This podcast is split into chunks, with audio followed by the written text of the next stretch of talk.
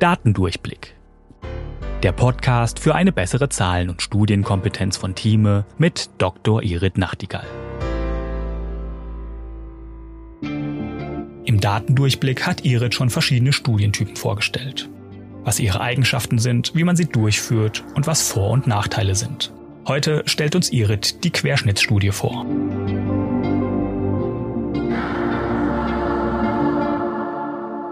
Nachdem wir uns jetzt in einigen Folgen mit eher aktuellen Themen beschäftigt haben, mit Studien, gehen wir jetzt mal wieder ein bisschen zurück zu den Grundlagen, zu dem, worum es ja auch gehen soll. Und das geht darum zu verstehen, was für verschiedene Studien gibt es. Und da geht es heute nicht um einen Fallstrick, sondern um eine Erklärung. Und zwar, was genau ist denn eine Querschnittstudie? Gibt relativ häufig Querschnittstudien, weil die nicht so schwer zu machen sind. Zu einem bestimmten Zeitpunkt wird sozusagen unter einem bestimmten Gesichtspunkt alles angeguckt, aber ich erkläre es euch jetzt einmal noch genauer. Eine medizinische Querschnittstudie ist eine Art von Studie, die darauf abzielt, Informationen über eine bestimmte Population zu einem bestimmten Zeitpunkt zu sammeln. Und im Gegensatz zu der Längsschnittstudie findet sie eben in einem definierten, möglichst kurzen Zeitraum statt, damit man zu diesem Zeitpunkt alles erfasst. Wir machen das einmal im Jahr bei den Helios-Kliniken, dass wir uns innerhalb von zwei Wochen alle peripher-venösen Zugänge und zentralvenösen Zugänge angucken. Also alles, was man so an Zugängen hat, um etwas reinzuspritzen und gucken dadurch, wie sind zu diesem Zeitpunkt die Risikofaktoren. Da wir das über einen längeren Zeitraum machen, wissen wir, wo wir eben ganz besonders viel beibringen müssen. Aber das ist natürlich nicht das Einzige. Einzige, wofür man medizinische Querschnittstudien macht. Man macht sie zum Beispiel als Stichproben oder man erhebt sie in einer repräsentativen Gruppe von Individuen.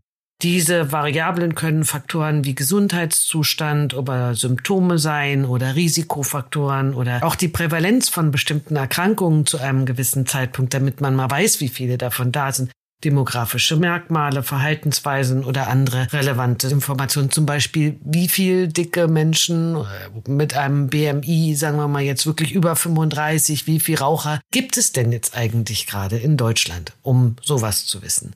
Und dafür sucht man sich eben eine repräsentative Stichprobe. Diese Studien können zum Beispiel anhand von Fragebögen, Interviews, klinischen Untersuchungen oder Labortests durchgeführt werden. Das Ziel ist es eben, einen Querschnitt aus der Bevölkerung zu erfassen und Informationen über die Verteilung von Merkmalen zu haben.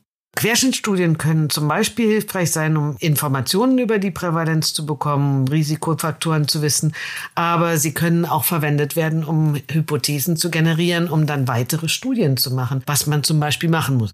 Also wenn ich jetzt einwirken will auf das Gewicht von Deutschen, dann muss ich natürlich wissen, wie viele sind das und dann kann ich eine Intervention machen und danach nochmal gucken. Es ist dann ein Before-After, aber es ist natürlich ausgegangen von einer Querschnittstudie.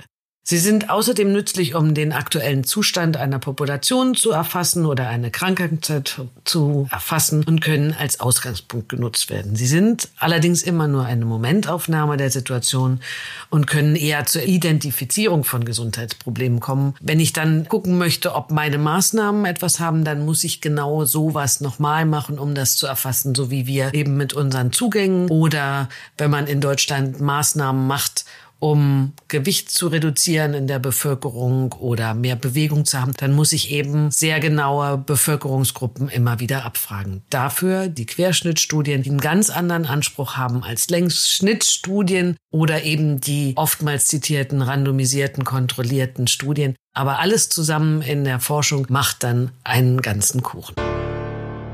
Das war Datendurchblick von Thieme mit Dr. Irit Nachtigall. Ihr habt selbst Fragen zu einem der Themen oder ihr wollt verstehen, wie bestimmte Zahlen oder Studien funktionieren?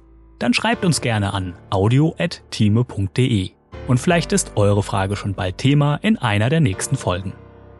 Wenn ihr keine Folge verpassen wollt, abonniert uns auf Spotify, Apple Podcasts oder wo ihr am liebsten eure Podcasts hört.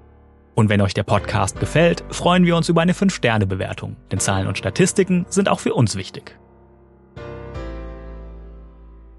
Datendurchblick ist eine Produktion der Georg Thieme Verlag AG. Recherche und Sprecherin für diese Folge ist Dr. Irit Nachtigall. Projektleitung Nadine Spöri, Cover Nina Jenschke und ich bin Daniel Dünchem für Moderation und Produktion. Tschüss und bis bald.